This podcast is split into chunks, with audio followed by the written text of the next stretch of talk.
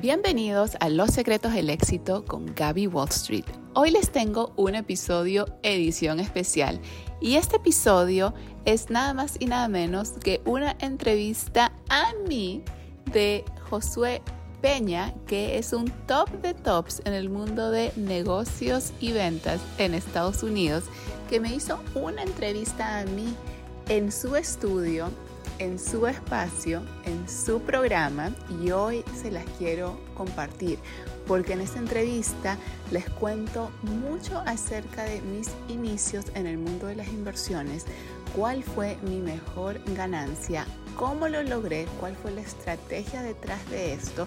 Y en este contexto de inversiones disparadas y máximos históricos que estamos viviendo en las inversiones de la bolsa de valores, quiero inspirarlos para que sepan lo que es posible.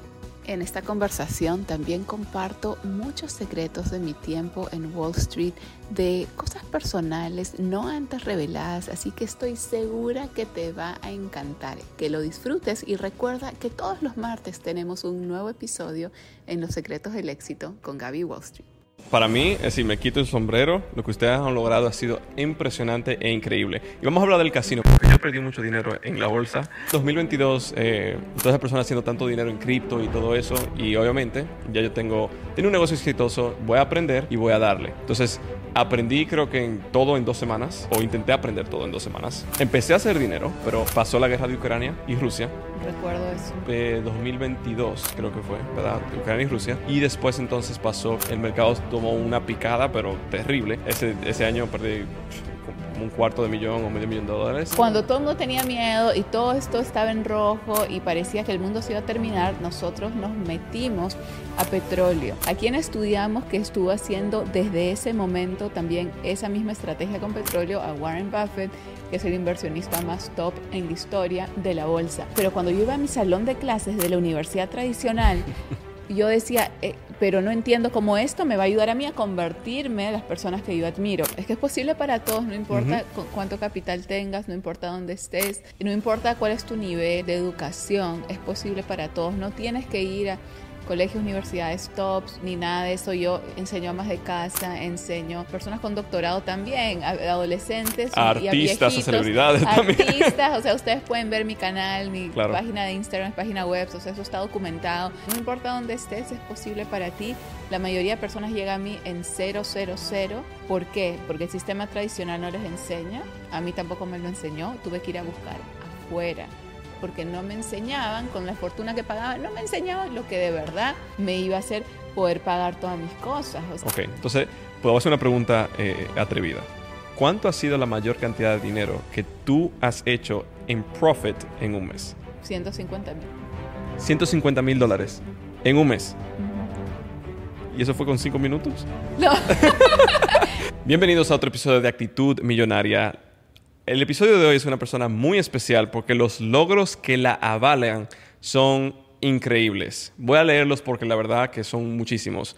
Fundadora de la primera plataforma y universidad en toda Latinoamérica que le enseña a las, personas cómo obtener la libertad financiera a través de invertir en la bolsa de valores. Además de eso, es parte del Consejo Financiero de Forbes y trabaja hoy en día personalmente con la universidad aquí en Miami también, mostrándoles y enseñándoles a personas a invertir en la bolsa de valores para adquirir y conseguir la libertad financiera. Ha enseñado más de 10.000 personas, de nuevo, 10.000 personas latinas a alcanzar la libertad financiera y es de las top 10 latinas en el mundo que están impactando a nuestra comunidad. Así que Gaby, Muchísimas gracias de tomar tu tiempo y estar aquí hoy en día con nosotros. Gracias a ti, Josué. Muy buena intro. Espero que este episodio pueda estar al nivel de tu intro.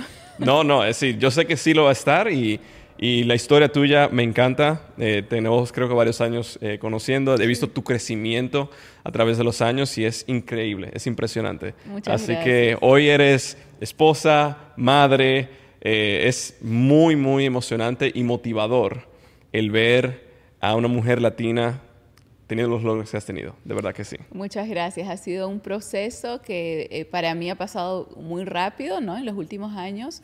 eh, pero creo que represento lo que es posible para las mujeres, de que uno puede lograr hacer eh, varias cosas, cumplir sus sueños y que no se tienen que limitar. Claro, me encanta. Entonces, para las personas que no te conocen, ¿quién eres?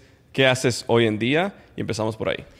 Bueno, em, soy fundadora de Latino Wall Street, por eso me llaman Gaby Wall Street, es así como me conocen en las redes, porque fundé lo que es una plataforma eh, lo que hacemos es 90% online y 10% presencial. Entonces, la forma que hemos llegado a miles y miles de personas es porque es una plataforma donde tú puedes, desde cualquier parte del mundo, sin importar cuánto capital tengas, puedes comenzar a invertir en la bolsa. Paso uno es aprender porque somos 100% educativos, entonces te enseñamos a ti a que tomes el control de tus finanzas para que aprendas y puedas hacerlo por tu cuenta con eh, la guía, el acompañamiento de la forma responsable, ¿no? como un casino. Por ahí mucha gente hace cosas raras o se ponen a inventar. Esto es hacerlo de la forma comprobada, de la forma que se genera billones y billones en Wall Street. Nosotros simplemente lo enseñamos en español y de acuerdo a las circunstancias de cada persona. Claro. Entonces, eso es lo principal. Eh, soy también del Consejo Financiero de Forbes, donde escribo en mi columna acerca de economía, finanzas e inversiones. Entonces, eh, eh, durante los años lo que nos dimos cuenta era de que las personas querían eh, no solo aprender, sino también tener una comunidad. Y es por eso que tenemos también experiencias presenciales. Desde el 2019 hemos ido por toda América Latina, Colombia, Perú, hemos estado en diferentes partes en diferentes partes de Estados Unidos también. Hemos tenido eventos en Puerto Rico, en Nueva York, Miami. Y ahora estoy trabajando con una universidad en Miami, con el Miami Dade College, que es de los más grandes en Estados Unidos, en el departamento de finanzas. Eh, dando clases básicamente a los estudiantes que, que se están especializando en estos temas. Me encanta, me encanta. Ahora, para mí, si me quito el sombrero, lo que ustedes han logrado ha sido impresionante e increíble. Y vamos a hablar del casino, porque yo perdí mucho dinero en la bolsa por no tomar el curso de, de, Gaby. Esa es la realidad. ¿Pero qué hiciste? Cuéntanos qué hiciste. bueno, ok. Entonces, y fue en cripto y todo eso. Y, y, luego volvemos a esta historia, porque el podcast es para entrevistarse a ti, no para entrevistarme a mí. Pero bueno, lo que hice fue en 2022, eh, todas esas personas haciendo tanto dinero en cripto y todo eso. Y obviamente, ya yo tengo, tenía un negocio exitoso, pero siempre como que tenía esa espinita como que de, ay, espérate, esa gente está haciendo un montón de dinero, simplemente presionando un botón, yo puedo hacerlo también, etc. Y entonces, bueno, dije, voy a aprender y voy a darle. Entonces, aprendí creo que en todo en dos semanas, eh, o intenté aprender todo en dos semanas. Me creía el, que lo sabía todo, ¿verdad? Empecé a hacer dinero, eh, me estaba funcionando la estrategia que eh, utilizaba, pero pasó la guerra de Ucrania y Rusia. Recuerdo eso. Y después, eso fue en 2022, eh, creo que fue, ¿verdad? Ucrania y Rusia.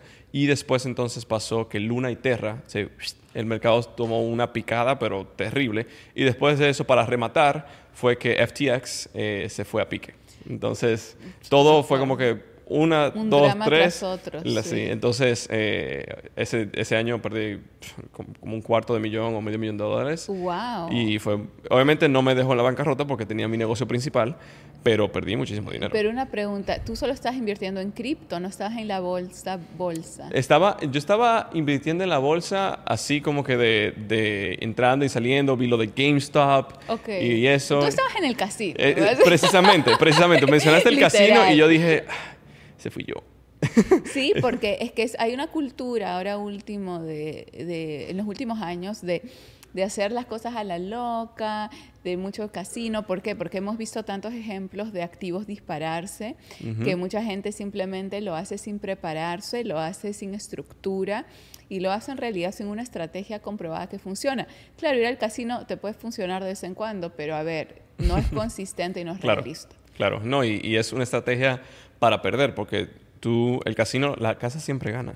Sí. La casa siempre gana. En un casino la casa siempre gana. Tú puedes ser que ganes 3% de las veces, pero el 97% de las veces pierdes. Vas a perder. Entonces, eh, nada, fue una lección un poquito difícil, ¿verdad? Sí, no, demasiado. Y como me hubiera gustado eh, conectar contigo antes de eso, porque de hecho cuando eh, la guerra de Ucrania y Rusia pasó en febrero de 2022, y me acuerdo clarísimo de esa etapa porque era el mes que yo estaba dando a luz. Entonces recuerdo exactamente también ese estrés que dije, Dios mío, va a haber una tercera guerra mundial, soy a punto de convertirme en madre. O sea, fue como un momento muy particular que, que nunca lo voy a olvidar, pero ¿qué hicimos nosotros? Cuando la bolsa inmediatamente empezó a bajar, bajar, bajar y todos tenían miedo y todos estaban como que ¡Ah! vamos a perder todo, nos pusimos a invertir en petróleo que petróleo es uno de los activos que están comprobados que en contexto de guerras suben, se dispara por la demanda. Entonces, oh, cuando todo el mundo tenía miedo y todo esto estaba en rojo y parecía que el mundo se iba a terminar, nosotros nos metimos a petróleo. A quien estudiamos que estuvo haciendo desde ese momento también esa misma estrategia con petróleo, a Warren Buffett, que es el inversionista más top en la historia de la bolsa. Entonces nos dimos cuenta que desde la guerra de Ucrania, cada vez ponía más billones y billones en petróleo, analizamos cuáles eran las empresas en las que estaba, las analizamos para que tengan sentido para nosotros, porque no es a ciegas, nunca seguir a nadie.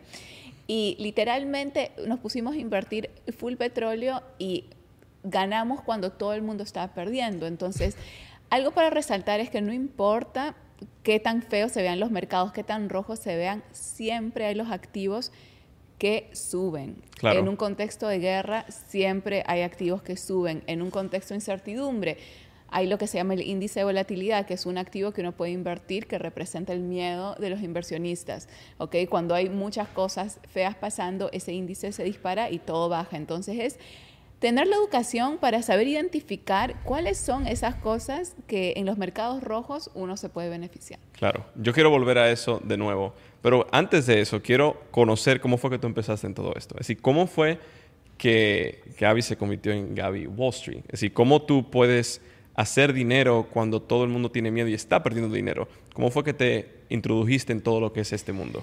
Sí, es una muy buena pregunta y yo aprendí del mismo Wall Street y New York Stock Exchange y todo empezó en mi adolescencia cuando yo estudié en NYU, New York University, esa universidad en Manhattan. Yo fui becada en esa universidad y tuve el privilegio de estudiar en Downtown Manhattan, que son los pasos de Wall Street.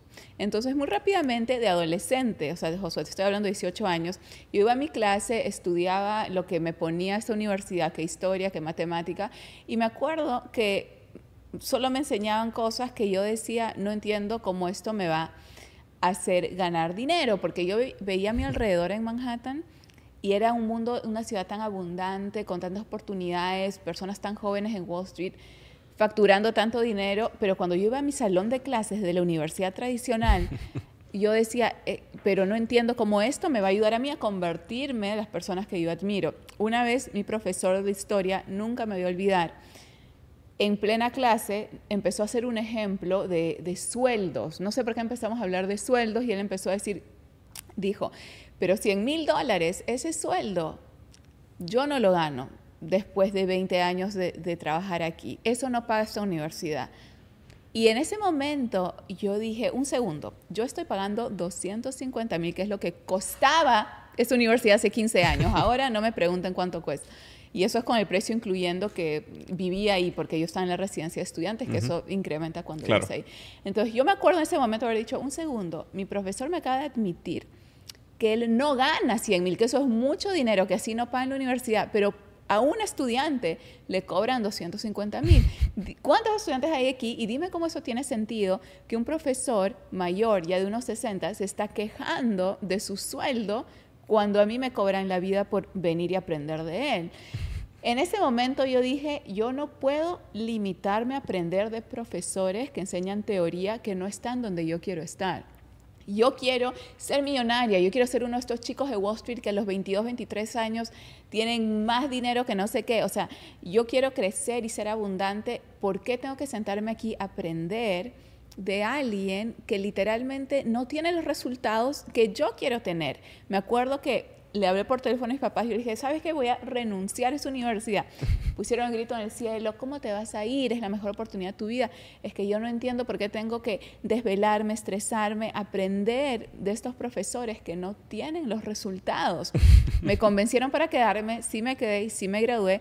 Y literal fue lo mejor que hice, no por lo que me enseñó la universidad, sino por la proximidad. Claro. Porque como vivía en el mismo Manhattan, en en el, eh, se llama dorm rooms, la residencia estudiantil, estaba rodeada de este de esta ciudad, este sistema, y afuera de la universidad fue donde aprendí del mismo Wall Street, ¿ok? Porque fue mi círculo. Muy rápidamente íbamos, si uno conoce Manhattan, sabes dónde está la Universidad de NYU, que es en el Village, eh, mis dorm rooms estaban más downtown, más cerca a Wall Street, está como unas 10 cuadras del mismo Wall Street donde yo vivía, ¿ok? Entonces, lo que pasó y el game changer y cómo yo en realidad aprendo y empiezo todo es porque empecé a rodear, a conocer y a hacer networking con las personas que trabajaban adentro del New York Stock Exchange, del mismo Wall Street. Personas jóvenes, yo les estoy hablando, yo tenía 18, ellos 22, 23, 24, 25, hasta 26, me acuerdo, era mi círculo, que para mí eran como que, wow, muy mayores, pero se veía muy cercano, se veía como que solo es un unos años más, no es algo una década o más. Entonces fue así como aprendo, fue así como me meto en este mundo, fue así como aprendo las estrategias que ellos usan a diario con billones de dólares y es después de un tiempo que yo digo, no, tengo que especializarme para llevarlo a mi comunidad, porque todos ellos eran gringos. Claro. Y nadie lo estaba haciendo en español y mucho menos a mujeres. Entonces es ahí donde yo digo, ¿por qué yo tengo que ser la única? Mujer latina que está aprendiendo estos sistemas de Wall Street. Sí. ¿Quién va a hacer una diferencia por mi comunidad, por las mujeres, por las latinas? Y es ahí donde yo digo, ok, me voy a poner las pilas, especializarme para poder enseñar y empiezo a enseñar primero obviamente a mis familiares, luego a mis amigos y eventualmente, después de unos 10 años, Josué, me demoró, del 2009 al 2019, es que en 2019 abro Latino Wall Street. Ok, entonces ¿De dónde tú eres eh, originalmente? Perú. Perú, ok. Entonces, algo que tú dijiste y que lo creo 100% y, y es el hecho de que la universidad es una fábrica de pobres. Yo lo dije en un video que se fue muy, viral. Tiene ¿Y como de deuda? Sí, de, pobres y de deuda. Entonces tienes como 7 millones de vistas y todo el mundo quejándose que no, ¿qué pasa con esto y qué pasa con lo otro? Y al final de cuentas yo digo una cosa, te estaban enseñando historia cuando tú lo que querías era aprender de Wall Street. Sí que tiene una cosa que ver con la otra. es que le llaman estudios generales, tienes que aprender de todo, que historia, que matemática, que no sé qué cosa. Y yo estaba como que nunca, nunca, nunca eh, usé. Claro que no. Yo soy ingeniero electromecánico y me enseñaron de filosofía y que de esto y lo otro. Pero yo me pregunto una cosa, ¿para qué yo voy a pagar, en tu caso, 250 mil dólares para aprender algo que yo me puedo aprender en Google gratis? Sí. Claro, historia. Y, lo peor era que me hacían comprar unos libros tan caros, me acuerdo en mi universidad, los textbooks eran así y NYU tiene su propio NYU Library, los tenías que comprar ahí y costaban, era tanto dinero y yo, Dios mío, o sea, no era solo las clases, de ahí es los gastos, ¿no? Los libros y todo. Y ahora que vivimos en una era digital, yo digo, nada de eso en realidad fue necesario. Cuando la gente me pregunta, y los de Miami Dade College, que les enseño, me preguntan, ¿tú me recomiendas que yo aspire a Luego, eh, eh, profundizar mis estudios en NYU o algo así, dijo, la verdad, no.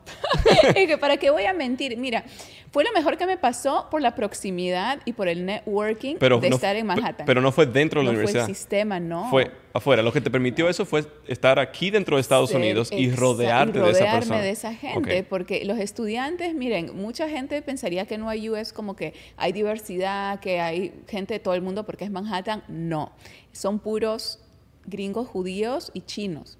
No hay diversidad en esa universidad. Entonces yo estaba rodeada de gente en mi universidad que era gente que tenía la vida resuelta. No tenían hambre de aprender, de vamos a aprender de Wall Street. Era gente como que estaban pensando en su próximo viaje a Dubai.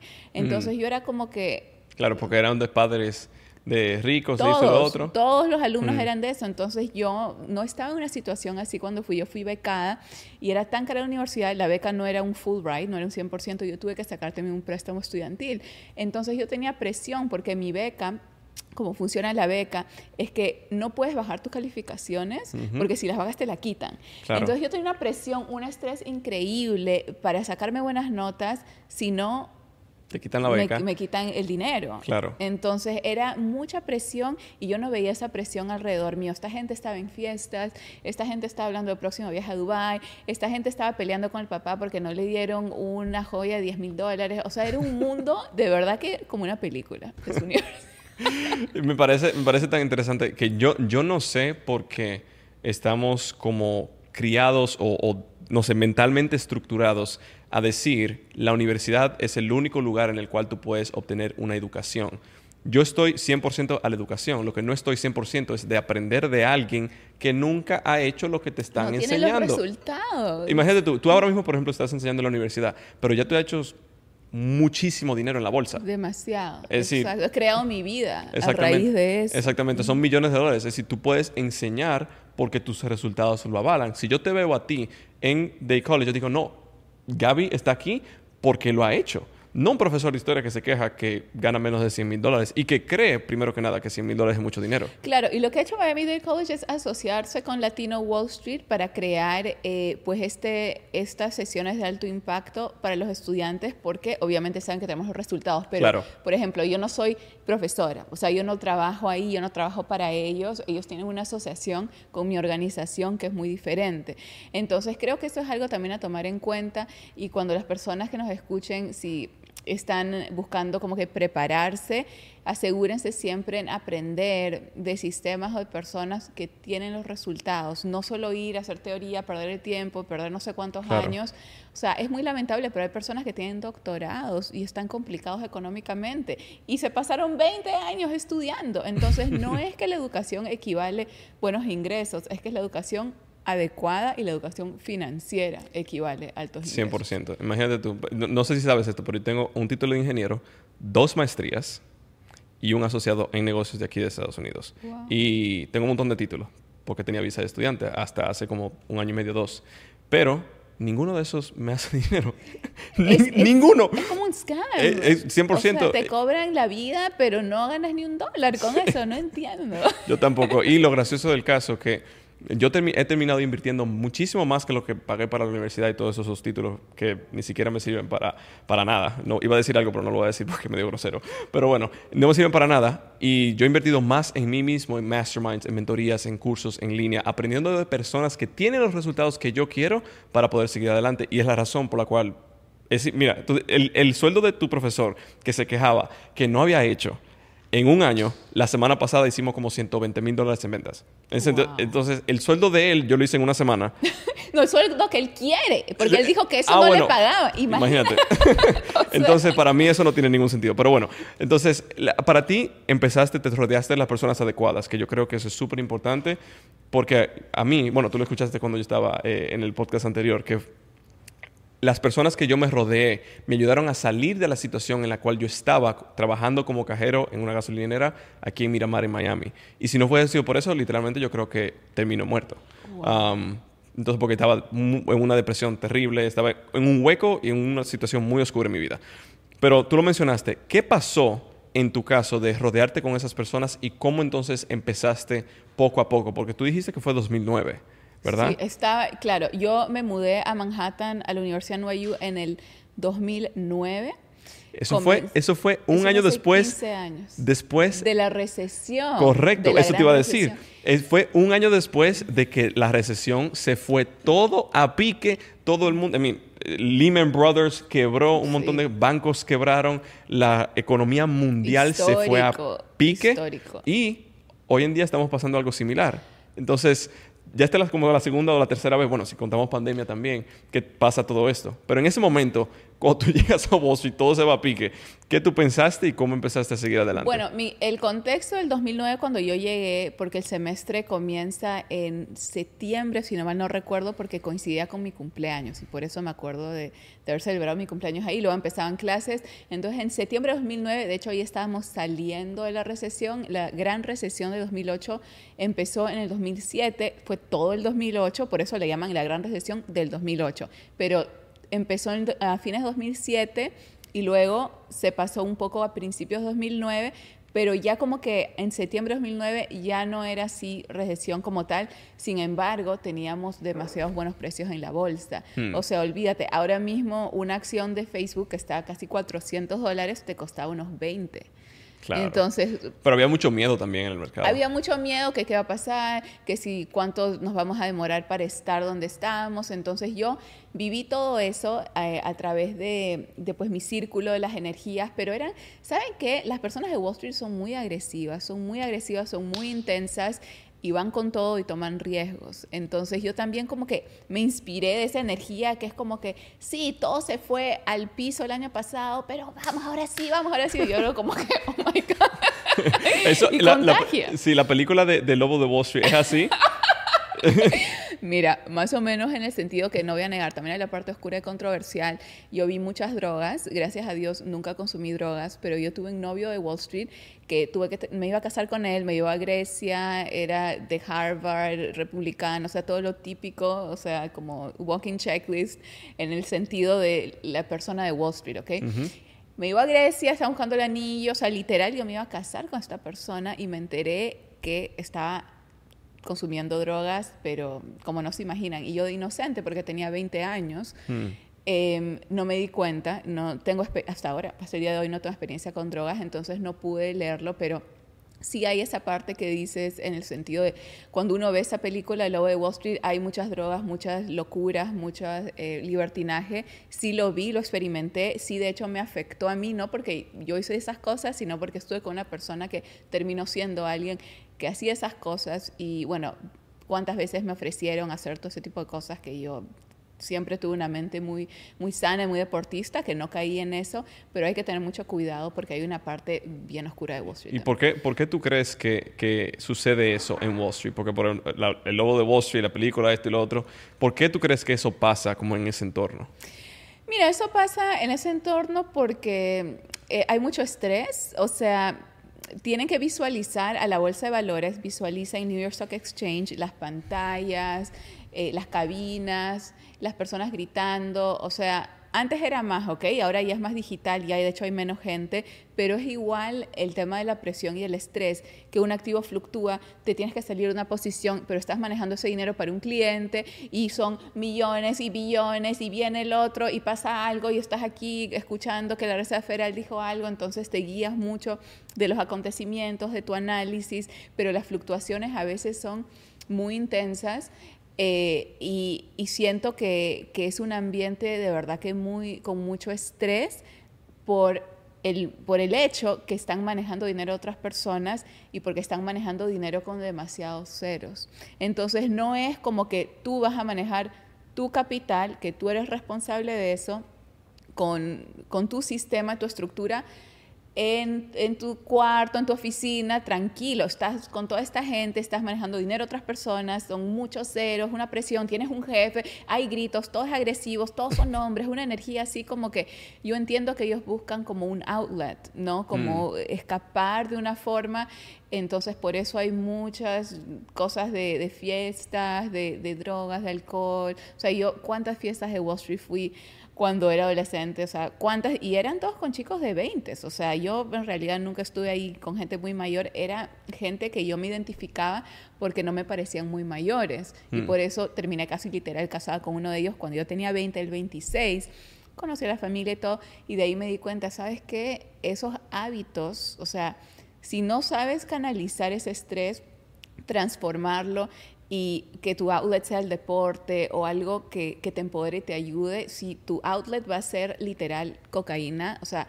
yo no puedo caer en eso. O sea, no me importa. Y no es que yo personalmente, yo no puedo caer en estar con alguien que hace eso. Claro. Porque no me importa cuánto dinero tengas, que literal era tener la vida resuelta, porque él no solo tenía dinero de Wall Street, sino también sus papás eran como que muy posicionados, como que como se dice, old money, ¿no? Dinero de muchas décadas, de Harvard y todo esto, una mansión, me acuerdo cuando fui, era como estar en las telenovelas, mi habitación era como que en el tercer piso, como que con todo un piso y todo.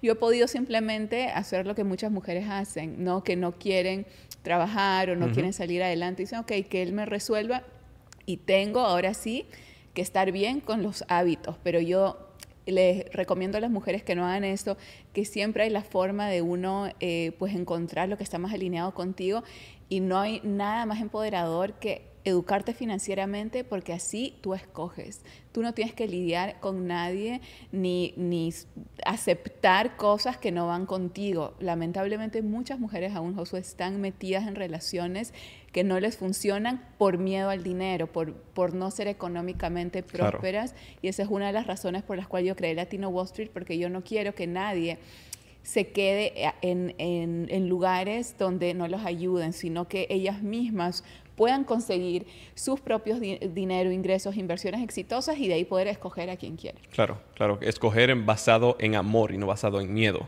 Exacto. Porque cuando tú basas una relación basada en miedo, esa relación termina siendo mala de, algún momento. Entonces, eh, ¿qué, ¿qué hábitos tú tenías en ese momento que te ayudaron a no caer en ese mundo? Uno. Y dos, que te han ayudado a continuar siendo exitosa en el día de hoy. Sí, muy buena pregunta. Eh, mi papá es eh, deportista eh, toda la vida. De hecho, el karate cinturón negro y fue campeón nacional de mi país. Entonces yo crecí con un padre que ahora mismo tiene más de 70 años y está, o sea, más fit que nunca. sale a correr todos los días a 5 de la mañana, ese tipo de disciplina, ¿no? Entonces yo crecí con eso, al verlo a él, admirarlo, y él me metió en mí el tema de la disciplina a través del deporte, ¿ok? Entonces, ¿cómo uno tiene disciplina de niño? Es como que ni siquiera sabes eso qué significa. Pues él, más que decirme qué es disciplina, debes tener disciplina, la teoría fue como acción. Ve a estas clases, yo hice todos los deportes eh, desde niña, que tengo uso de razón, y el deporte te enseña mucho lo que es, ¿sabes qué? La mentalidad ganadora, el que no puedes rendirte, el que tienes que ir más allá de lo que piensas que es posible, la paciencia cuando no estás donde quieres estar. Entonces, eso yo lo he llevado toda mi vida. Y en esa época, ¿no? De universitaria y todo, yo estaba con todos mis temas de estudios, con el tema de, Wall Street y todo, pero yo nunca dejé lo que era parte de mi identidad, que era el deporte, lo cual me daba extrema disciplina y mentalidad ganadora. Entonces, cuando me ofrecían drogas, que muchas veces lo hicieron, muchos, que no mi novio porque él me mintió y no, yo lo descubrí, él nunca me ofreció, sino otra gente, no amigos y eso.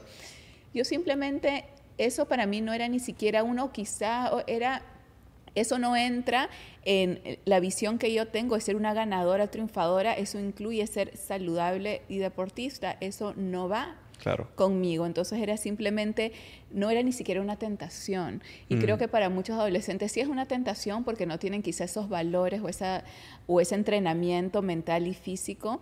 Pero cuando lo tienes es natural, es como que no, eso, eso me va a destruir, va a hacer que ya no pueda correr, que todo me salga mal, que sea la última en mi clase y yo no voy a hacer eso porque es automático.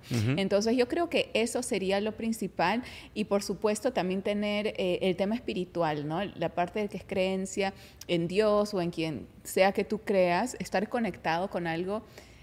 Eh, es muy importante porque entonces eso también te da como que un refugio y cuando ves cosas fuertes pasar o personas hacer cosas locas, entonces tú estás como que conectado con algo superior. Yo diría que eso es hábitos, tantos como creencias, es lo que más me ayuda. Claro, claro. Y, yo creo que, bueno, tienes una mentalidad muy fuerte porque muchas veces, eh, especialmente cuando tú eres muy joven, tú quieres ser parte de una comunidad. Y si todo el mundo lo hace, yo también. Entonces, y así tú justificas las cosas. Entonces, bueno, eh, todo el mundo está haciendo esta droga o todo el mundo se está emborrachando, todo el mundo está haciendo... Eh, bueno, yo también entonces, porque tú no quieres ser la persona que está aislada. Exacto, no, y ojo, o sea, tampoco no es que toda mi vida ha sido así, no, he tenido etapas en la universidad que he compartido muchas veces en redes donde sí iba a las fiestas. Yo me desvelaba mucho todos los días en la universidad, más que todo para estudiar, pero sí habían épocas que era como que sí quiero ir a las fiestas, sí quiero celebrar mi cumpleaños, el de la amiga, y entonces uno cae en esos desveladas, en esas bebidas, en esas cosas. Pero siempre tuve como que ese límite que yo no cruzo la línea. Claro. Bebidas y eso, Obvio sí lo he hecho, especialmente en esas épocas, pero no cruzar la línea algo que me va a destruir. O sea que literalmente yo tenía en mi mente que eso me puede matar, entonces nunca lo toqué. Sí, no me encanta. Entonces pasamos ahora 2009, entras a Wall Street, empiezas a ver todo, a aprender de otras personas, lanzas Latino Wall Street en 2019. Exacto. Y un año después pasa la pandemia. Sí. ¿Qué pasó en ese momento contigo? Es decir, durante todo ese proceso, en esos 10 años, tú estabas obviamente invirtiendo en la bolsa tú personalmente. Sí, yo estaba invirtiendo en la bolsa, o sea, el 100%. Tuve un par de trabajos, sí trabajé en un departamento de finanzas, o sea, trabajé en otras cosas, como unos tres años, tuve un trabajo normal, entonces la bolsa era como mi trabajo parcial. Pero luego esos tres años, o sea, yo te estoy hablando de, yo me gradué a los 21 años. Yo me gradué como que antes, generalmente es los 22 en Estados Unidos, pero yo por mis calificaciones, por mis cosas, logré graduarme, como se dice, antes. Entonces, eh, trabajé y todo, pero después de un par de años yo muy rápidamente logré resultados para poder mantener mi estilo de vida y eso le empezó a llamar la atención a muchas personas. Mm. Nunca paré de capacitarme, de aprender de los más grandes. He ido hasta la conferencia anual de Warren Buffett, de Berkshire Hathaway. O sea, cuando les hablo que yo invertí en mí, invertí en mí al mil por ciento y obviamente eh, no era solo capacitarme, sino era también invertir, o sea, implementar y hacerlo. Entonces fueron 10 años de un profundo aprendizaje, implementación, resultados. Y después de esos 10 años que yo les enseñaba a mi familia, a mis amigos, claro, ¿cómo? ellos me preguntaban, ¿cómo vives enfrente de la Quinta Avenida por 7 años? ¿No? O sea, era una cosa como que solo tenías que ser testigo de los resultados para saber que estaba haciendo algo que funcionaba. Les enseñaba. Eh, les explicaba todo, pero en el 2019 fue recién que yo dije, sabes que ahora me siento lista, después de 10 años resultados, o sea, tenía casi 10 años de ya vivir, ¿no? Con, con todo esto, que fue que decidí lanzar Latino Wall Street.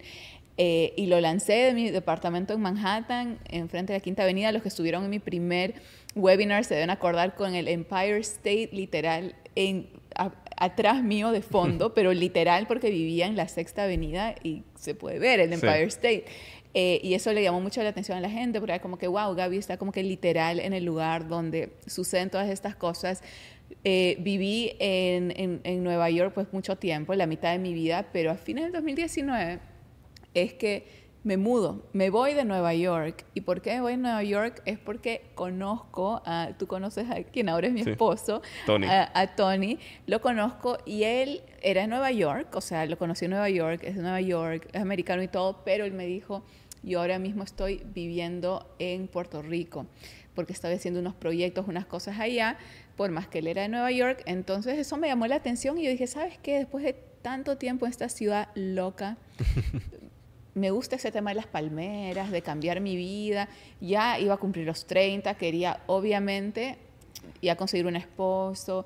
Esto estaba en mis planes, ¿no? Creo que para toda mujer ya acercándonos a los 30. Entonces, eso me, me cayó perfecto, me llamó la atención y dije, estoy lista para un cambio. Entonces, justo antes de la pandemia, enero 2020, nos vamos a Puerto Rico, ¿ok?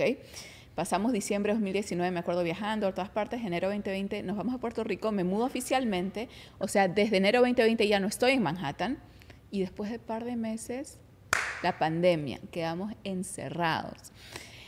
Y teníamos el tema de, Latino Wall Street. Entonces, él me ayudó muchísimo porque él es programador, o sea, software developer, entonces se la sabe todas las cosas que yo no sabía de tecnología, él me ayudó con eso, ¿no? Muy bueno, o sea, excelente. Entonces, yo era como que la cara y él estaba detrás en todo lo que hacía.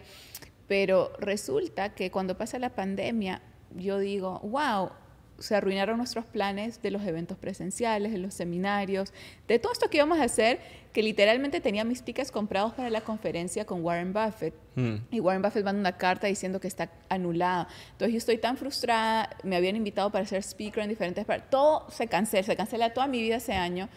Y yo me quedo como que, ¿y ahora qué? Y no vamos, y Latino Wall Street se fue viral porque nos enfocamos en hacer todo online al 100%. Entonces 2020 fue un año que dijimos, ok, no hay conferencia no presencial, no hay seminarios en persona, no voy a ser speaker, no voy a hacer nada en persona porque, ¿cómo? ¿No? Decidimos irnos 100% ese año virtual y fue el año que tuvimos un crecimiento exponencial. Tuvimos un video que alcanzó más de 12 millones de vistas.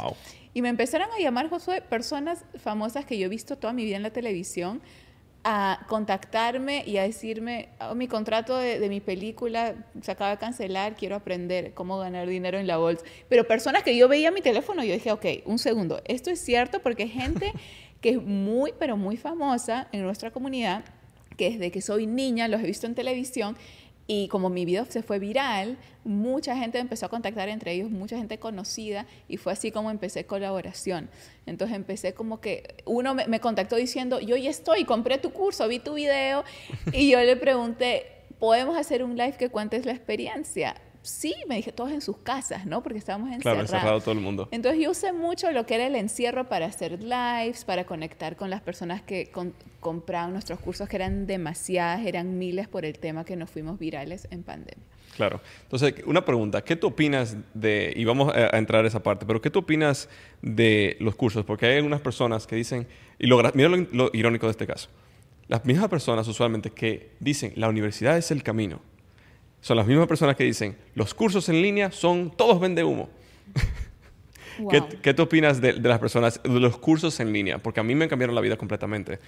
¿Qué tú opinas de esa parte en el sentido de educación? De tú enseñarle a una persona una habilidad que de verdad tenga resultados y esté avalada por una persona que liderea con el ejemplo. Sí, eh, yo me siento mal por las personas que piensan esto porque nunca van a lograr resultados si siguen pensando así. Aquí les hablo una persona que ha tenido la mejor educación tradicional, los mejores colegios, universidad. Ya saben a qué universidad fui. En mi colegio en Perú fue un colegio británico que se llama Hiram Bingham, donde van los hijos de los presidentes. O sea, no quiero como que sonar eh, arrogante ni nada, pero yo tengo la mejor educación tradicional. Y una persona que ha tenido, que ha ido a los mejores colegios universidades, tanto en mi país como en Estados Unidos, les está diciendo que eso no es lo que uno necesita para triunfar, porque esos colegios y universidades no me enseñaron el tema de Wall Street lo que me hizo lograr libertad financiera. Eso lo aprendí afuera, eso lo aprendí rodeándome de personas que estaban donde yo quería estar, eso lo logré con networking, eso lo logré tomando acción y teniendo mentores y poniéndome en los círculos correctos de los ganadores. Eso no lo logré con un lapicero yendo ahí eh, años de años a una teoría de un profesor que no ganaba un sueldo que ni él mismo quería después de 20 años. O sea, las cosas se logran aprendiendo a las personas que tienen los resultados. Eso puede ser en formato curso virtual, puede ser en formato un seminario, puede ser en formato un retiro, en formato un mastermind, en formato en algún formato educativo, pero asegúrate que quien lidera sea la persona que tenga esos resultados y uno eso puede verificarlo. Una forma muy sencilla es por cuántas personas ya han pasado por eso si es una, cuidado, pero son miles y miles y miles, o sea, no puede ser que miles de personas estén haciendo algo que no funciona, lo están haciendo porque funciona. Miren también qué organizaciones los respalda, ¿no? Yo trabajo con organizaciones muy importantes como Forbes, ahora estoy en una asociación con Miami Dade College, o sea, estas organizaciones no van a hacer algo con algo que es un, fraude, obviamente porque tienen un proceso de verificación muy profundo. Claro. Eh, también personas con eh, mucha influencia, ¿no? Cuida mucho su marca personal, no se van a asociar así nomás con cualquier cosa. Entonces hay que prestar atención bien a quien está detrás de, de una plataforma, un sistema, identificar eso porque 100% vas a conseguir mejores resultados con educación disruptiva que educación tradicional. Sí, 100%. Entonces, hablemos ahora de cómo una persona puede obtener libertad financiera invirtiendo en la bolsa de valores. ¿Cuál tú dirías que es el paso a paso para yo pasar, digamos, de cero a hacer un mínimo de 100 mil dólares en un año invirtiendo en la bolsa de valores? Bueno, todo va a depender, Josué, en la bolsa con cuánto empiezas. Hay que ser eh, muy honesto, ¿no? Si empiezas con muy, muy poquito, decir que, no sé, de 5 dólares vamos a ir a 100 mil, no es realista. Ojo, nada es imposible porque hemos visto las cosas más locas del universo que se han logrado demasiadas historias así, ¿ok? Pero la forma realista es que uno empiece con el capital que te funcione y de acuerdo a eso ir incrementando tu capital, puedes hacerlo de una forma más rápida que puede ser un poquito más agresiva, pero mides tu riesgo y ahí lo que se llama el stop loss, que por ejemplo si pones 100, no tienes que arriesgar los 100, puedes agregar solo un porcentaje de esos 100, pero tienes el eh, potencial de multiplicar esos 100. Entonces aprender si quieres trabajar de una forma más corto plazo, un poquito más agresiva, o de una forma más largo plazo va a ser más lento, no va a ser la noche a la mañana, pero hay inversiones como el S&P 500 que están comprobadas por más de un siglo en funcionar, no importa qué guerra mundial pase, no importa qué eh, pandemia pase, no importa qué recesión pase, o sea, está comprobado que funciona porque el S&P 500 se ve así, es sube y baja con tendencia alcista. Entonces, no importa si bajamos, porque por 100 años tenemos estadísticas que eso va a seguir subiendo. Entonces es escoger esas inversiones que sabemos que va a funcionar, no importa lo que pase, pero saber bien con qué capital empiezo, cuál es mi objetivo, cuál es mi, meta, o sea, a cuántos años, a un año, bueno, a un mes, a un año, a cinco años, a 50 años, y de acuerdo a eso crear un plan que basado en las estadísticas podemos saber qué porcentaje de inversión vamos a tener aproximado, porque puede fluctuar mes tras mes o año tras año. Entonces, todo depende de cómo lo manejas, pero si hay una inversión que yo diría que es la inversión más comprobada en, en la historia, sería ese índice que básicamente abarca las 500 empresas más importantes de Estados Unidos que son públicas que cotizan en la bolsa. Entonces ahí están todas las empresas que conocemos y usamos como Apple, como Amazon, como Microsoft. Todas esas empresas tops son parte de este índice y solo puedes invertir en ese índice y te incluye todas mm. las mejores. Claro, me encanta. Y eso es así. Algo interesante que, que mi socio, se llama Anthony Powell, me estaba mostrando el otro día. Él invirtió en, creo que un índice, no sé exactamente cuál fue, hace como 3, 4 años. Y parte del índice era la compañía Nvidia.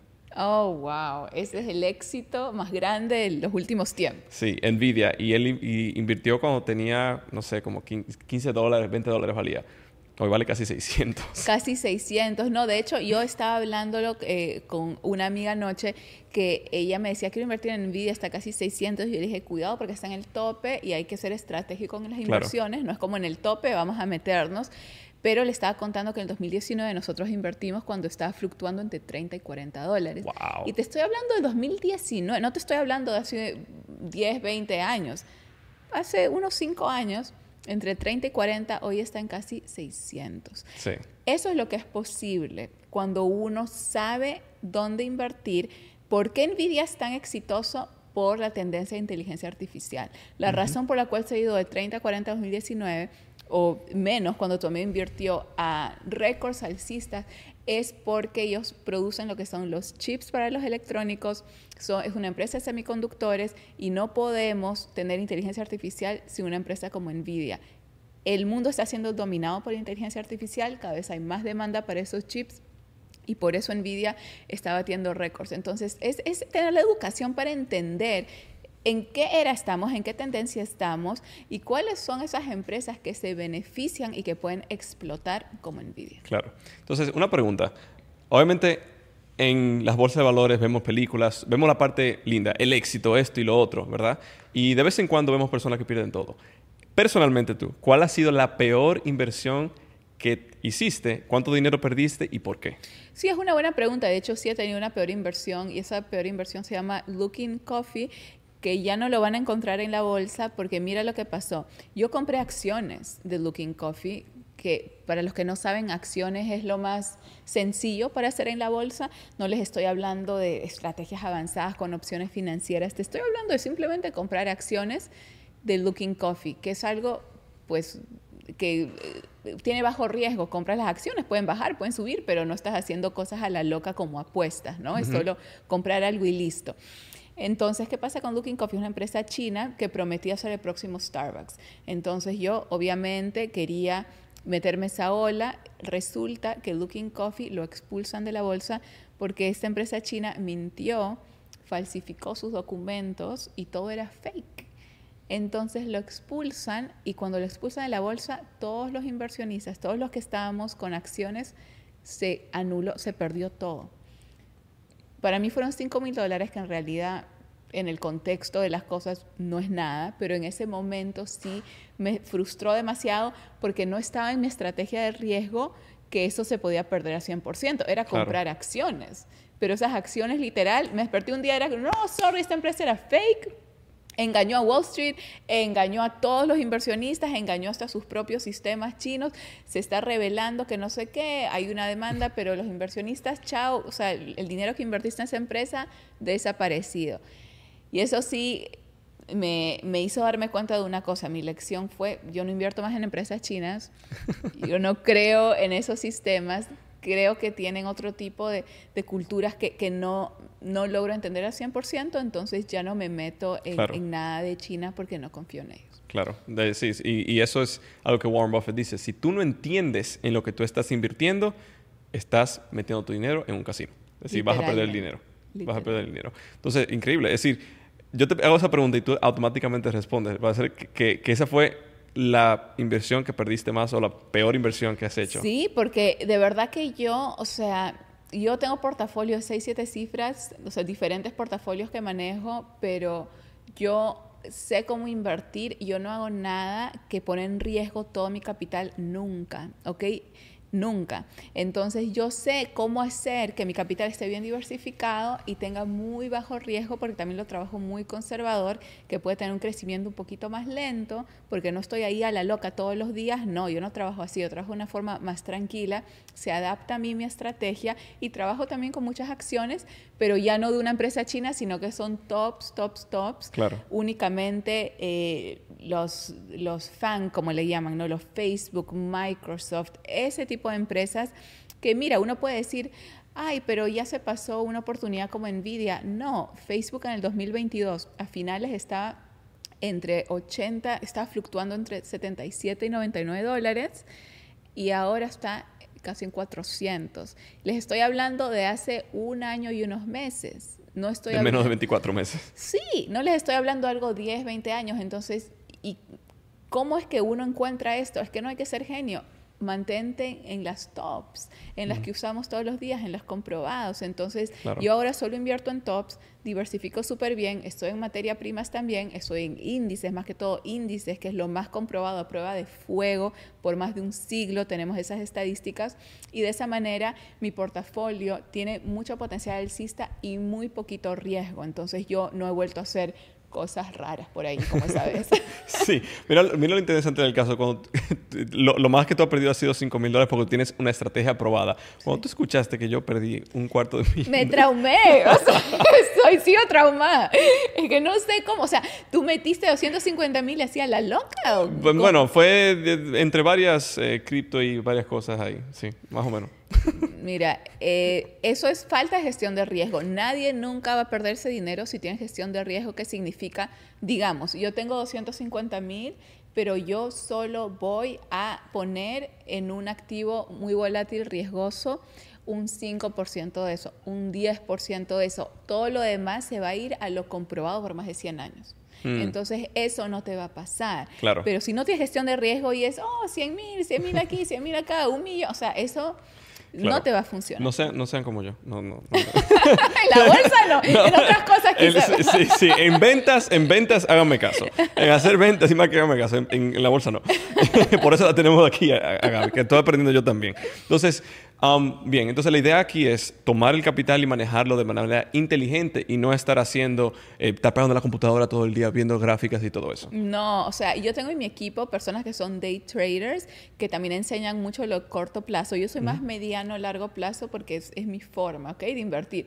Pero hay gente que está muy enfocada en quiero ganar dinero hoy, mañana y está bien. Todos tenemos diferentes metas, entonces para eso tengo un equipo que están más activos en la bolsa, pero no están todo el día. Es importante que entiendan eso. Para ser day trader necesitas como un par de horas al día. En la mañana, cuando abre la bolsa a las nueve y media, es cuando hay más volumen, más transacción, más oportunidades, más mm. volatilidad. Entonces, nueve y media a once, once y media es donde antes del mediodía es donde quieres estar más activo si eres day trader. Y eso lo enseñamos en Latino Wall Street pero es un par de horas. No es ocho horas, diez, no. O sea, eso de verdad que hay como que un mito que tenemos que ser esclavos de nuestras computadoras, eso es irónico. Queremos invertir para ser lo opuesto a un esclavo, para tener libertad. Sí, y terminamos siendo esclavos de la pantalla. Sí, literal, y eso no es ser libre. Claro, claro. Entonces, ¿cuál, ¿cuál tú dirías que debería ser la meta de una persona en términos de mediano plazo, a corto plazo, mediano plazo y a largo plazo, en términos de porcentaje. ¿Cuál sería una meta realista de alguien que puede obtener o alcanzar una vez se educa de la manera correcta? Eh, ¿Porcentaje en qué sentido? Porcentaje de ganancia. De ganancia. Ah, bueno, miren, si lo vas a hacer ultra conservador, solo meterte un índice como el S&P 500, el año pasado nos dio rendimiento un casi un 25%, pero fue anual. ¿Ok? pero igual, o sea, 25% anual. Y esto fue, lo pueden verificar, el dato del SP500 del año 2023.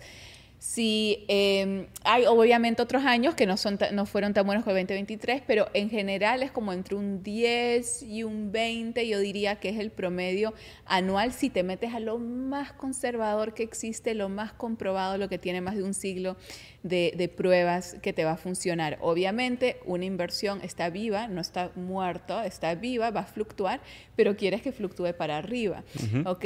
Em, entonces yo diría que ese es un buen porcentaje para los que los quieren manejar conservador. Si quieres manejarlo más agresivo, entonces uno puede esperar ganancias mucho mayores, pero también hay más riesgo. Entonces una estrategia que yo manejo, eh, uno puede ganar hasta el 10% mensual.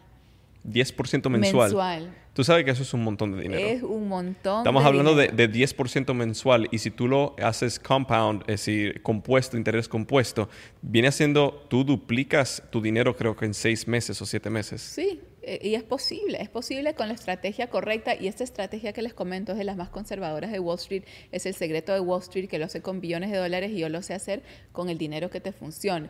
Entonces hay que aprenderla, obviamente. Y ahora sí te cuento, los day traders, que obviamente eso ya es más riesgoso, ¿ok? No es como acciones largo plazo, no es como mi estrategia conservadora 10% mensual.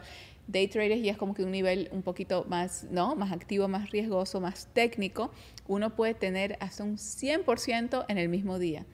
Hmm. Literal, pero y hay mucho más riesgo. Claro. O sea, tienes que saber que eso se puede ir al revés. Sí. Entonces uno tiene que, que, encontrar, ¿no? O sea, ¿en qué me quiero enfocar? ¿En anual, en mensual, en diario? ¿Cuál es mi tolerancia al riesgo? ¿Cuál es mi objetivo? ¿Cuál es mi capital? Y de ahí eh, formar tu estrategia. Claro. Y entonces, bueno, decir, no sabía, 10% mensual es un montón de dinero. Sí. y esto es trabajando lo conservador. ¿Cuánto tiempo, para uno hacer 10% mensual invirtiendo en la bolsa, cuánto tiempo más o menos al día es el averaje que una persona debería estimar de trabajo? No entiendo. Es decir, de trabajo, ¿cuánto tiempo invierto yo al día para hacer 10% mensual? Oh, no, o sea, si te digo, eh, te da, te da risa, y aquí Fabiola te puede confirmar esto, porque ya lo ha hecho, literalmente cinco minutos al mes, pones tu contrato de opciones financieras, lo colocas, a cuál es mi precio de venta, capturo mi prima, que es aproximadamente, se llama así premium, prima, un, un 10% de lo que invertí, me pagan el mismo día, ¿Cuál es la condición? Todo pago viene con una condición, todo en la vida, ¿no? Cualquier trabajo, o sea, todos tus anillos como que tiene sus, sus condiciones. Te pagan y, ¿y qué? Tienes que, no puedes tocar tu dinero por un mes. Esa es la condición. Mm. Entonces yo compro unas 100 acciones, que es, así funcionan las opciones, es mini paquetes de 100. Me pagan a mí, es un 10% genial, me pagan el mismo día, lo tengo en, eh, en mi portafolio, puedo usar la ganancia para lo que quiera pero me piden que no toque mi dinero, no la prima, la prima que me gané puedo irme de shopping, sino el dinero invertido el principal. por un mes, o también lo puedes trabajar 15 días o dos meses, pero yo lo hago mensual. Y del mismo día puedes capturar esa ganancia con cinco minutos al mes. Pero hay que aprenderlo, hay que aprenderlo porque esto existe, esto es posible y esto lo hace Wall Street. Y esto es una estrategia conserva, no es, no es loca, no es algo que se te puede desaparecer, estamos trabajando con acciones. O sea, las acciones no se van a desaparecer. Claro, wow, ok. Estoy yo aprendiendo aquí, no sabía eso. Cinco minutos al mes. Sí, al mes. Pero obvio, si eres 100% nuevo, no te va a demorar cinco minutos al mes, es porque ya lo domino. Una vez tú lo aprendes. aprendiendo, tienes que invertir en aprender, el proceso, analizar todo, pero cuando ya le agarras cómo funciona la cosa, con cinco minutos al mes estás bien. Wow, ok. Entonces, puedo hacer una pregunta eh, atrevida. ¿Cuánto ha sido la mayor cantidad de dinero que tú has hecho en profit en un mes? ¿En un mes? En un mes. 150 mil. 150 mil dólares en un mes. ¿Y eso fue con cinco minutos? No. bueno, eso en realidad fue una combinación de estrategias. No hice únicamente estos contratos. Lo que pasa es que, mira, en las opciones financieras hay lo que se llama ventas, que es muy conservador, que piensa como un vendedor. Con ventas tú recibes dinero y hay las compras de opciones que tú tienes que comprar y poner dinero. Hice una combinación y lo que hice fue mi dinero ganado lo puse en compras de opciones. O sea, para hacerlo fácil, me pagaron eh, 5 mil dólares en primas y en vez de irme de shopping con esos 5 mil o Que meter... lo- la mayoría de personas así. Recibí eh, 10 mil dólares de profit, me voy a comprar eh, una cartera Louis Vuitton. Una cartera, y obvio que, que lo he hecho porque también hay que uno darse sus gustos. Y de hecho, mi primer mentor me dijo eso en la bolsa. Me dijo, yo quiero que tus primeros, traba- tus primeros zapatos de diseñador de Christian Louboutin estaban de moda en esos tiempos en Manhattan. Me dijo, quiero que sean comprados con dinero de la bolsa. Me dijo, y creo que agarra esos dos mil dólares, te vayas a la Quinta Avenida, los compres y cuando te los pongas digas, la bolsa lo compró por mí. Porque, y yo le dije, pero eso no es buen consejo. Me dijo, sí, porque es la mentalidad. O sea, vas a cambiar Mm, el verdad. chip. No es que hagas eso con cada vez que ganes dinero, pero al hacerlo te vas a dar cuenta de lo que es posible. En fin, lo que hice fue con el dinero que gané de las primas, lo puse, compré opciones financieras, que es lo más riesgoso. Ese dinero se ha podido desaparecer, estaba corriendo ese riesgo, ¿ok? Pero en vez se disparó. Mm, Entonces, es algo que uno puede lograr dependiendo del capital que estés manejando, ¿ok? Pero hay veces, como que ayer estaba hablando con una, una estudiante que me dijo, yo metí 500 dólares y saqué 13 mil. Eso no lo hizo con conservador con acciones, lo hizo Claro. porque compró una opción financiera y la opción financiera se disparó y se multiplicó. Yo producí un dinero que ellos me dieron, pero ese dinero luego fui y lo arriesgué a una estrategia más agresiva.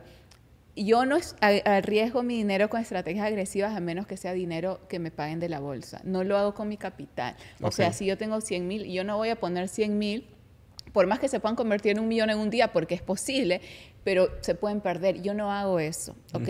Lo que hago es si esos 100 mil me dan 10 mil con mi estrategia conservadora, esos 10 mil los meto y claro, puede pasar de todo. También puedes ajustar tu stop loss, que es como que para la pérdida aquí y allá cuando llegue este número, pero tienes el potencial infinito. Y eso Mm. fue lo que pasó. Entonces tomaste tu principal, lo invertiste conservadormente, tomaste La el profit, ganancia. las Y ganancias. eso lo arriesgué. Y eso dijiste al casino.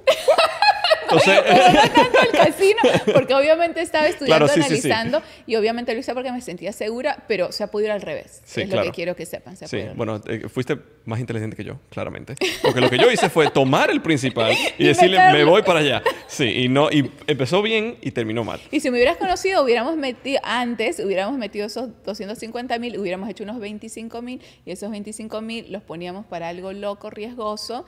Poníamos top loss y temas para que no se desaparezcan completos, porque si eso bajaba, te saca, pero ahí tenías un potencial infinito también. Claro. No, no, yo voy a, voy a tener detrás de cámara, voy a tener que hablar contigo.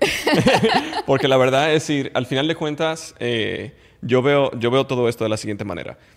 Para tú poder empezar a invertir, tú necesitas tener algo de capital, obviamente, porque tú no puedes invertir con cero. Multiplicar cero es Exacto. cero, ¿verdad? Claro, Ahora, obviamente, lo que- la manera que los veo de la siguiente es, yo tengo mi propio negocio, ¿verdad? Soy un emprendedor digital. O muchas personas, por ejemplo, como mi papá que te comentaba, que ha hecho... puedo creer lo de tu papá, Sí. qué inspirador. Sí, sí, él ha hecho como 280 mil dólares en ventas en las últimas seis semanas. Su comisión es de un 10 a 15%. Él ha hecho como 28 mil a 32 mil dólares siendo un vendedor digital. Eh, Y nuevo, ¿no? Y nuevo, no, es decir, hace seis semanas que empezó. No Entonces, él se capacitó, obviamente tengo una academia de ventas, que eso es lo que yo hago. Entonces, la manera que lo estoy viendo es la siguiente.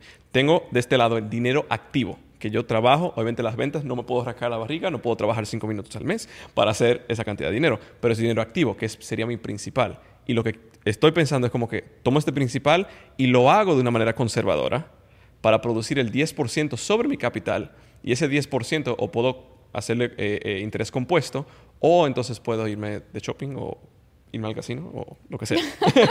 entonces me, me gusta, me gusta esa parte y de verdad vamos a hablar detrás de cámara porque Claro creo que sí, eh, claro. porque, porque es algo lo cual veo de una manera diferente. Eh, si te soy sincero, eh, cuando me pasó eso, perdí todo el dinero del mundo. Y dije, no, esto no es para mí, esto es estúpido, estoy haciendo Shiny Object Syndrome, estoy como, como una ardilla así. Y Entonces, yo tengo que enfocarme en lo que yo soy bueno. En lo que yo soy, yo sé que yo soy el Messi o el Cristiano Ronaldo en esta industria. Yo soy el mejor de mi fortaleza. Esto no lo es. Y mi error, por encima de cualquier otra cosa, fue no conocer y no contratar a un mentor o una mentora que me enseñara. Imagínate el dinero que tú has ahorrado y también el potencial que eso se ha podido multiplicar. No, yo no quiero ni siquiera pensar en eso. No, no, voy, a, no voy a llorar del dinero perdido, sino del, voy a eh, eh, alegrarme del dinero que se va a hacer. Pero es la realidad. Es decir, eh, personas que están escuchando aquí, no cometen el mismo error que yo hice, porque te va a ir muy mal. Y aquí va a, lo que decíamos, educación. La razón por la cual me pasó eso fue porque no me eduqué. Y lo gracioso del caso, tú mencionaste opciones. Y yo pensando ahora, mi primo, eh, él es doctor médico. Y él literalmente compró apartamento, eh, carro, de todo, viviendo en República Dominicana porque estaba haciendo trading. Creo que hacía de trading, no sé exactamente qué hacía, pero era opciones. Entonces me recuerdo yo que me comentó eso. Y él multiplicó su dinero de esa manera estando en República Dominicana. Wow, es que es posible para todos, no importa cuánto capital tengas, no importa dónde estés, no importa cuál es tu nivel de, de educación, es posible para todos. No tienes que ir a colegios, universidades tops, ni nada de eso. Yo enseño a más de casa, enseño a, personas con doctorado también, a, adolescentes a artistas, a celebridades también. Artistas, o sea, ustedes pueden ver mi canal, mi página de Instagram, mi página web, o sea, eso está documentado a las personas más reconocidas, ¿no? Este, en nuestra en nuestra comunidad. Entonces, no importa dónde estés, es posible para ti. La mayoría de personas llega a mí en 000 ¿Por qué? Porque el sistema tradicional no les enseña, a mí tampoco me lo enseñó, tuve que ir a buscar afuera. No lo olviden, tuve que ir a buscar afuera porque no me enseñaban, con la fortuna que pagaban, no me enseñaban lo que de verdad me iba a hacer poder pagar todas mis cosas, o sea, no me lo enseñaban. Entonces, Inviertan en ustedes mismos, inviertan en su educación financiera. En la Universidad de Latino Wall Street los podemos eh, ayudar y de esa manera empezar, no importa dónde estés o cuánto tengas. Sí, hablemos de eso un poquito. Yo sé que eh, tienes que irte y eso, pero quiero hablar de esa parte. Porque mencionaste, es, tú eres madre, esposa, has hecho 150 mil dólares en un solo día, en un solo mes, que es una locura. Llamas cinco minutos de trabajo mensual para hacer 10% mensual es decir, es como que checklist, checklist, checklist. Es decir, estamos hablando de, de, una persona que tiene muchísimos logros. ¿Cómo una persona viendo esto ahora mismo puede empezar a encaminarse a adquirir la libertad financiera, a ser un inversionista exitosa como tú, si tiene, digamos, su casa, es madre, esposa, etcétera. ¿Cómo em, puedes empezar o cómo esa persona puede empezar el paso a paso para llegar a eso? Sí, todo empieza con una decisión. Lo primero es comprometerte, que esto no sea otro podcast que escuchaste o viste, que esto no sea como un show de televisión, que luego te vas a dormir y tu vida sigue igual. Lo primero es tomar esa decisión, comprometerte y decir, desde hoy mi vida no va a ser igual. Hmm. Estoy viendo cómo las personas, y tú puedes ver a tu alrededor, donde sea que estés, personas tienen resultados, tengo que ponerme las pilas a aprender. En el caso de inversiones, yo tengo esos resultados. Entonces es comprometerte a empezar a invertir en tu educación financiera. Para eso tenemos la Universidad de Latino Wall Street y el paso es simplemente tomar acción, bueno, decidirte comprometerte, tomar acción y después de tomar acción, eh, invertir tu tiempo en aprender. No es tomar acción y luego ponerte a inventar. Tomar tu tiempo para aprender y luego implementar implementar lo que estás aprendiendo y puedes practicar, no tienes que poner tu dinero real. Mucha gente no sabe esto, que hay plataformas demo donde puedes, de inversión que puedes empezar a usar. Eso es nuestro acceso a Wall Street, las plataformas de inversión. Hmm. Pero si te sientes inseguro, aún puedes empezar practicando una cuenta demo que es como que dinero de monopolio. Entonces, si te equivocas o algo pasa y eso es como Puedes que... ir practicando sin tener que arriesgar tu propio, dinero. Ajá, entonces no es que necesitas, ok, no. Tomar acción es tomar acción con aprender, ok, para que no se te vaya más tiempo, cada día cuenta en lo que sabes. Y luego implementar, si te sientes aún inseguro en poner tu dinero, empiezas a practicar con demo y luego empiezas a implementar con tu dinero y cuando veas esos resultados, tienes que entender que poco a poco eso va a ir creciendo, pero también va a depender de cuánto empiezas, cuál es tu objetivo y qué estrategia manejas, porque no va a crecer de la misma manera si solo haces eh, una, un tipo de opción financiera o solo haces acciones. O sea, va a depender, haces un índice, ya sabemos más o menos lo que vas a ganar porque tenemos estadísticas de un siglo. Va a depender qué escoges para, para aproximar cuáles van a ser tus resultados. Entonces yo diría que es eso, o sea, a mí lo que me cambió la vida fue, yo a los 18 años no tenía recursos, no tenía dinero, o sea, era una estudiante universitaria, eh, no tenía apoyo económico de mi familia porque este, estaba en una época complicada, eh, no tenía en realidad nada, no tenía experiencia de vida, pero sí tenía determinación, sí tenía ganas, sí tenía hambre de aprender. Y eso lo transformé en, ¿sabes qué? Voy a hacerlo, una decisión, una acción más acciones correspondientes, aprender de los mentores, de los mejores, sumergirme en ese mundo, implementar y eventualmente tener esos resultados porque hice el camino, yo le llamo el camino del triunfo, ¿no? El camino del triunfo no es meterte cuatro años, ocho años, veinte años a estudiar teoría. Aprende las personas que lo saben hacer y tú serás el próximo. Claro, 100%. Y, y eso yo mismo lo he vivido en otra industria totalmente diferente. Es decir, Wall Street, eh, este, acciones, stocks y eso, y ventas. Mundos totalmente diferentes y es la razón por la cual estoy aquí. Entonces, porque aprendí de personas que ya tienen los resultados que queremos. Entonces, un par de preguntas para terminar aquí. Hoy en día se está viviendo una crisis mundial en términos económicos, ¿verdad? Se dice aquí en Estados Unidos que no, que no sé qué. Este año también es año de elecciones. Y es año de elecciones en, creo que 50 o 80 países, todos al mismo tiempo. Es decir, que va a ser un año... ¡Qué locura! Loco. Este año va a ser un año loquísimo. Entonces, ¿tú crees que con las estrategias que tú conoces, que manejas, incluso en momentos de miedo, incluso en momentos en el que el mercado está rojo, aún así se puede hacer dinero? Definitivamente, y eso como lo sé porque tenemos eh, estadísticas para comprobarlo, ¿no? O sea, en la guerra de Ucrania, que fue el último bajón fuerte que pasó, el activo que más subió fue el petróleo. Eh, en el 2020 eh, los mercados cayeron y por dos semanas era como que un mar rojo, todos los mercados financieros, pero luego se disparó más que todo el sector de tecnología, porque todos estamos encerrados y la tecnología fue lo que arrancó con todo.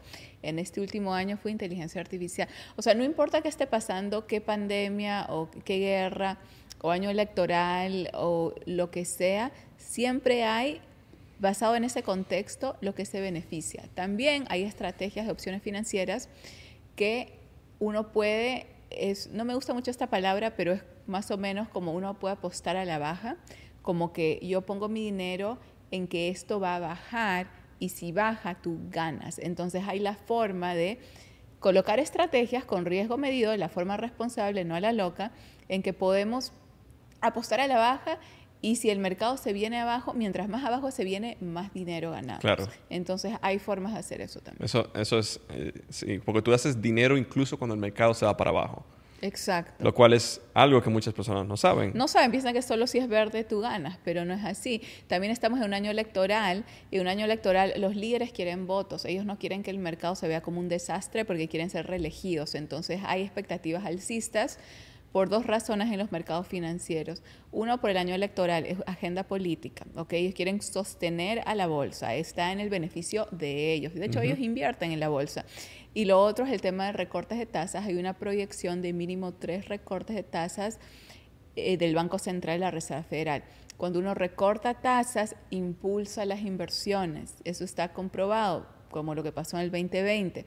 Entonces, si recortan tasas efectivamente, eso es muy alcista para las inversiones, porque nadie entonces quiere ahorrar dinero, eh, lo que te dan en tu cuenta de ahorros cada vez es menos cuando recortan tasas, entonces la gente se mete mucho en las inversiones y como funcionan las inversiones es oferta y demanda, más tráfico viene, más personas invierten, más impulsan el mercado. Claro, eso me gusta. Entonces, para las personas que están viendo esto y escuchando, ¿dónde te pueden encontrar? ¿Qué, ¿Dónde pueden ver qué es Latino Wall Street? ¿Dónde pueden preguntar y ver más de cómo ser un inversionista exitoso así como tú? Sí, este, bueno, he creado para eso Latino Wall Street, para hacerlo accesible para todos. Pueden ir a latinowallstreet.com o pueden visitar eh, nuestras páginas eh, de Instagram, Gaby Wall Street, Latino Wall Street, y mandarnos un mensaje. Eh, pero básicamente es, es tomar esa decisión, ¿no? Tomar acción. Pueden obviamente consumir nuestro contenido. Tenemos muchos videos, estamos en todas las plataformas. Tenemos siempre muchas pues, actualizaciones de todo lo que está pasando y cómo se conecta a lo que invertimos y a lo que hacemos. Todas las tendencias, las oportunidades. Eh, pero lo importante es que esto no sea un podcast más, un día más, una cosa más que viste, que sea un día que las cosas cambien y solo se cambia cuando uno hace algo. 100%. Toda la información va a estar aquí debajo en este video. Y usualmente, que, termino con una pregunta, pero quiero hacerte una más. ¿Qué tú le dirías a las personas que ven esto? ¿Qué, ¿Cuál debería ser el paso para continuar y salir de la situación en que están? ¿Verdad? Porque muchas, escucho cada rato que no, que el gobierno, que no, que por ejemplo lo que pasó ahora en Ecuador, que no, que Argentina, que no, que Venezuela, que no, que esto, que y, siempre están culpando a otra persona por la situación personal de ellos. ¿Cómo una persona puede empezar a salir de ese hueco en el que está y empezar a dirigirse a adquirir la libertad financiera? O sea, ¿cómo, cómo salirte de, de, un hueco prácticamente? Bueno, uno se sale de un hueco eh, de una forma muy práctica en realidad. Cuando uno está en un hueco se está enfocando en todo lo que no tienes, ¿no? No tengo el capital, no tengo la pareja, no tengo las oportunidades, no tengo la educación, qué sé yo, soy muy viejo, soy muy joven, soy muy gordo, soy muy flaca, todas las, no soy suficiente. ¿No? Es como el fondo a través del cual el ser humano vive su vida. No soy suficientemente X, Y, Z. Es empezarte a enfocar en lo que sí tienes, estás vivo, ¿ok? Tienes ojos o orejas si nos estás escuchando. Eso es, eso es mucho. Hay mucha gente que no lo tiene, ¿ok? Tienes vida, tienes piernas, puedes ir al lugar, o sea, enfocarte mucho como que en la parte, ¿qué es lo que tengo? Tengo acceso a este aparatico aquí, al internet. Si nos están escuchando, tienes acceso a internet y ya con eso, o sea, tienes tantas cosas que mucha gente no tiene y enfocarte en lo que tengo, en lo que tengo, en lo que tengo, gratitud por eso. Y cuando tú enfoques en eso y es en lo que tú tienes y no en lo que te falta, vas a empezar a seguir ese hueco porque vas a empezar a estar en una vibración de gratitud. Y eso es una vibración alta, una vibración de abundancia, de todo lo que tengo, mira todo lo que tengo, mira este plato de comida, mira este cuerpo, mira este teléfono, o sea, todo lo que tengo. Y cuando uno piensa así, se empiezan como que a destapar los puntos ciegos, que eso es algo que el ser humano tiene, tiene muchos puntos ciegos, pero cuando cambias tu enfoque, se te empiezan a identificar puntos ciegos y puedes ver, wow, una oportunidad que antes no habías visto, puedes ver conoces a personas que de otra forma no conocerías porque estás en tu hueco literal mirando para abajo, pero ahora miras para arriba y te encuentras con alguien clave. Entonces yo diría que esa es la forma, tienes que cambiar tu enfoque. Me encanta, me encanta. Así que una última pregunta. Tú has hecho, hiciste 150 mil dólares en un solo mes en una, con una estrategia tanto conservadora como un poquito arriesgada. Has hecho millones de dólares en la bolsa eres una inversionista exitosa, emprendedora exitosa, madre exitosa, esposa exitosa. ¿Cómo tú crees que es la actitud correcta que una persona tiene que tener para poder hacer millones? Ya que el podcast se llama Actitud Millonaria. Mm, o sea, ¿qué actitud para hacer millones? Miren, eh, yo creo que lo que me ha hecho millones, eh, porque también tengo una empresa, ¿no? Que ha también facturado millones, o sea, he ganado millones en diferentes formas. También tengo, tengo una diversificación de, de activos, también tengo bienes raíces, tengo muchas propiedades, entonces es, es, todo un sistema de diversificación. ¿okay? La bolsa es mi enfoque, pero son varias cosas que alimentan e, el, sistema. Eh, la forma clave, yo pienso, independientemente en qué industria estás, qué estás haciendo, es tener una actitud que sea ganadora antes que ganes. Es decir, yo antes de tener millones, yo ya me sentía como que tenía millones, ¿ok? Entonces es como representar, o sea, cómo camina un millonario, ¿ok? Cómo entra a un salón, cómo se comunica contigo, habla directo, habla claro, está orgulloso. Uno se puede dar cuenta de las personas que tienen muchos logros por la forma que se manejan. Entonces, representar eso con tu cuerpo, con tu voz, con tu mirada, con todo lo que haces, eso es la clave, es antes de lograrlo, es antes porque esa vibración te va a llevar a ser alineada con las oportunidades que crean millones. Entonces, una actitud millonaria para mí es una actitud empoderada, es una actitud positiva, es una actitud que eleva a los demás, no que los quiere hacer para abajo, una actitud abundante y eso se nota, se nota cuando entras a un salón. Entonces pregúntate, ¿cómo estás entrando a un salón? ¿Estás entrando con una sonrisa, mirando para arriba, buena postura? Estás dando la mano, estás dando un abrazo, estás agregando valor, ya sea simplemente con tu simpatía o eres una persona que está bloqueando tus oportunidades porque estás muy eh, metido dentro de tus cosas. o estás solamente quiero, quiero, quiero, quiero, quién puede, quién puede, quién puede, quién puede En vez de estar abierto. Yo siempre digo que como uno se posiciona, se sienta, habla, eh, te va a decir, ¿estoy abierto a la vida o estoy así como que, ¿no? Quedándome todas las cosas para mí. Entonces creo que eso es muy importante. Sí, 100%. Y algo que lo, lo dijo mucho en varios episodios y que tú lo mencionaste ahora es cómo tú te comportas con las otras personas. Eh, mi papá había dicho que si no vives para servir, no sirves para vivir. Y lo gracioso del caso aquí es que las personas que más sirven a los otros usualmente también son las personas más exitosas. Hoy en día tú eres muchísimo más exitosa que en 2009 y al mismo tiempo has servido a muchísimas más personas que lo que hiciste en 2009. ¿Verdad? 100%. Tienes 10.000 personas que han entrado en Latino Wall Street para aprender educación financiera. A todas esas personas estás sirviéndole y por eso tu compañía es exitosa y por eso también tienes negocios exitosos y bienes raíces y todo lo demás. Entonces, es asunto de abundancia. Sí, 100%. Para mí la vida se trata es cómo puedo agregar máximo valor en todo lo que hago, en todas mis interacciones y cuando sacas también ese enfoque en ti, porque a veces antes, ¿no? Como que cuando uno antes de ganar mucho dinero siempre está enfocado como que en mí, en mí, en sobrevivir, en lo que sea. Y lo he pasado porque les he compartido que tuve una etapa así con mi familia cuando era más joven y todos esos problemas económicos como tú los has tenido, yo también he pasado por eso. Entonces entramos en un, en un sentimiento como que de sobrevivir.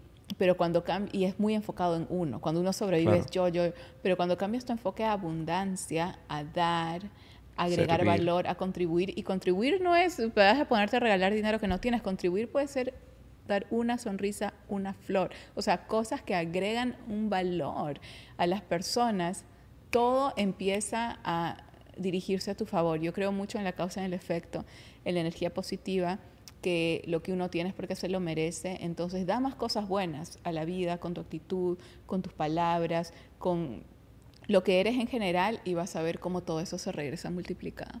Me encanta, me encanta. Gaby, Muchísimas gracias por estar aquí en el podcast. De verdad, me encantaría poder continuar. Vamos a tener que hacer una segunda parte porque eh, la cantidad de experiencia, conocimiento, resultados que tienes es impresionante, de verdad que sí. Y en par de meses se viene también tu evento presencial, que voy a poner el link aquí debajo. Que vas a estar, obviamente. Sí, gracias. estuve el año pasado y de nuevo, gracias por la invitación y la información va a estar aquí en este video para que las personas puedan asistir y también toda la información de, de, lo que es Latino Wall Street. Yo personalmente, te lo digo hoy, aquí en cámara, voy a empezar a educarme para invertir mi dinero más inteligentemente. Me porque, encanta.